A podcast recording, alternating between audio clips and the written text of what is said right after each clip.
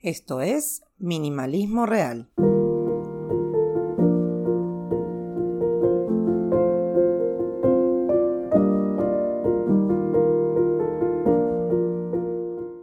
Hoy es el Día Internacional del Libro y me gustaría compartir con ustedes cuatro reflexiones a lo largo de cuatro días sobre libros y minimalismo. Cuando escucho que ser minimalista es vivir en una casa con tres muebles y una lámpara, Casi puedo decir que soy minimalista sin querer, porque muchos muebles no tenemos. Pero sinceramente no creo que el minimalismo se trate de cuánto tenés, sino que se trata de tener lo que necesitas y nada más. Es decir, no consumas más de lo que realmente precisas. Pero, ¿y los libros? ¿Cuántos libros puede tener un minimalista? A ver, y me encanta esta muletilla de haber, es el preludio para justificar algo que contradice lo que uno dijo, está diciendo o dirá. Y es mi caso.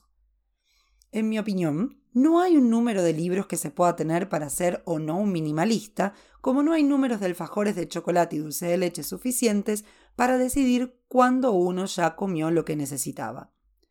Los libros fueron, son y serán una cuestión de identidad para mí. Soy lo que leo. Mis lecturas fueron cambiando conforme yo iba cambiando.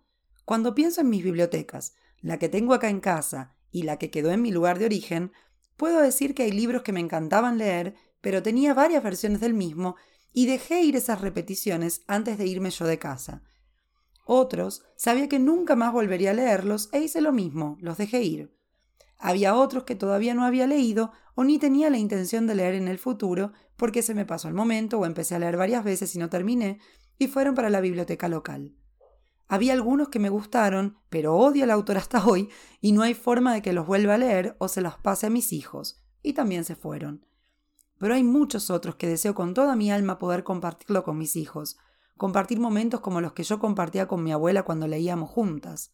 Hay libros que sé que pueden ser la puerta de entrada para que se formen como futuros lectores, y hay otros libros, muchos, que no me canso de leer.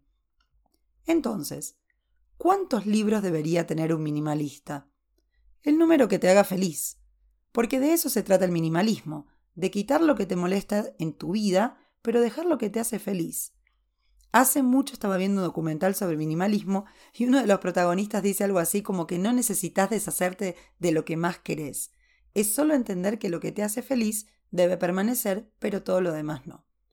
Así que tal vez no te importe tener 100 libros como a mí, pero te preocupa más el armario lleno de ropa que no usás o te preocupa la cantidad de cables y aparatos electrónicos que llevan meses reposando en un cajón, o ese auto que aún pagás y solo trae dolores de cabeza. Se entiende el punto, ¿no? Si los libros son parte de tu vida y te hacen feliz, déjalo ser. De lo contrario, hay muchas bibliotecas e instituciones que aceptarán donaciones. Mañana vamos a hablar de libros digitales versus libros físicos, la batalla final.